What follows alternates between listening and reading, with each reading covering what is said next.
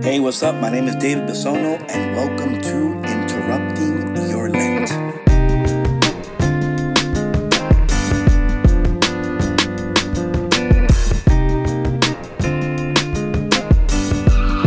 Even now, says the Lord, return to me with your whole heart, with fasting and weeping and mourning.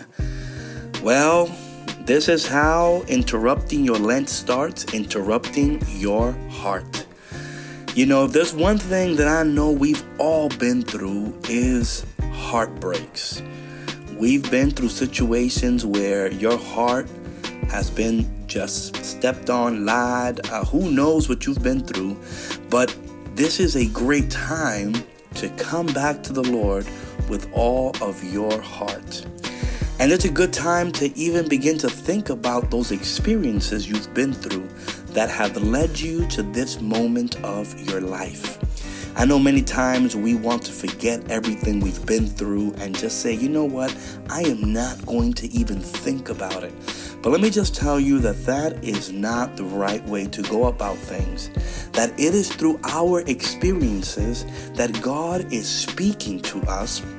And not only is God speaking to us, but He is revealing things that we need to know. So, in this first day of interrupting your Lent, God is after your heart. And He tells you today just return to me with your whole heart.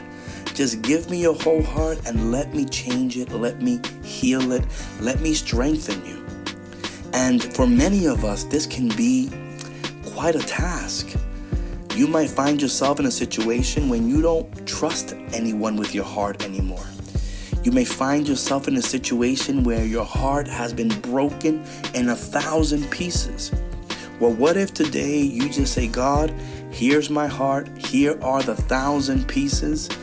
I hope you can do something with it, and I guarantee you that when we come to God with all of our hearts and just place it in His hands, He can do amazing things.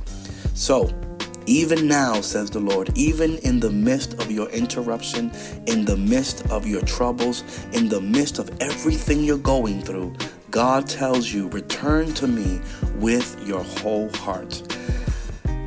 It's going to be difficult, but I guarantee you that together, you and I, we can do this.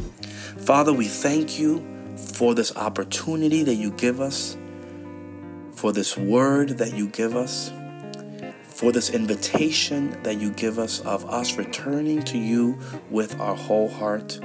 Even if we're crying, even if we're mourning, you just want our heart, and we give you our hearts, and we ask you, God, to heal our hearts, to strengthen our hearts, and to help us to love you the way that you love us. Well, thank you for joining me today on Interrupting Your Lent please make sure to visit the webpage davidbisono.me where you can listen to all the upcoming podcasts. And please don't forget to share on your Instagram, Twitter, Facebook.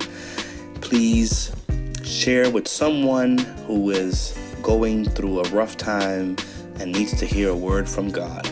See you tomorrow on another day of interrupting your Lent.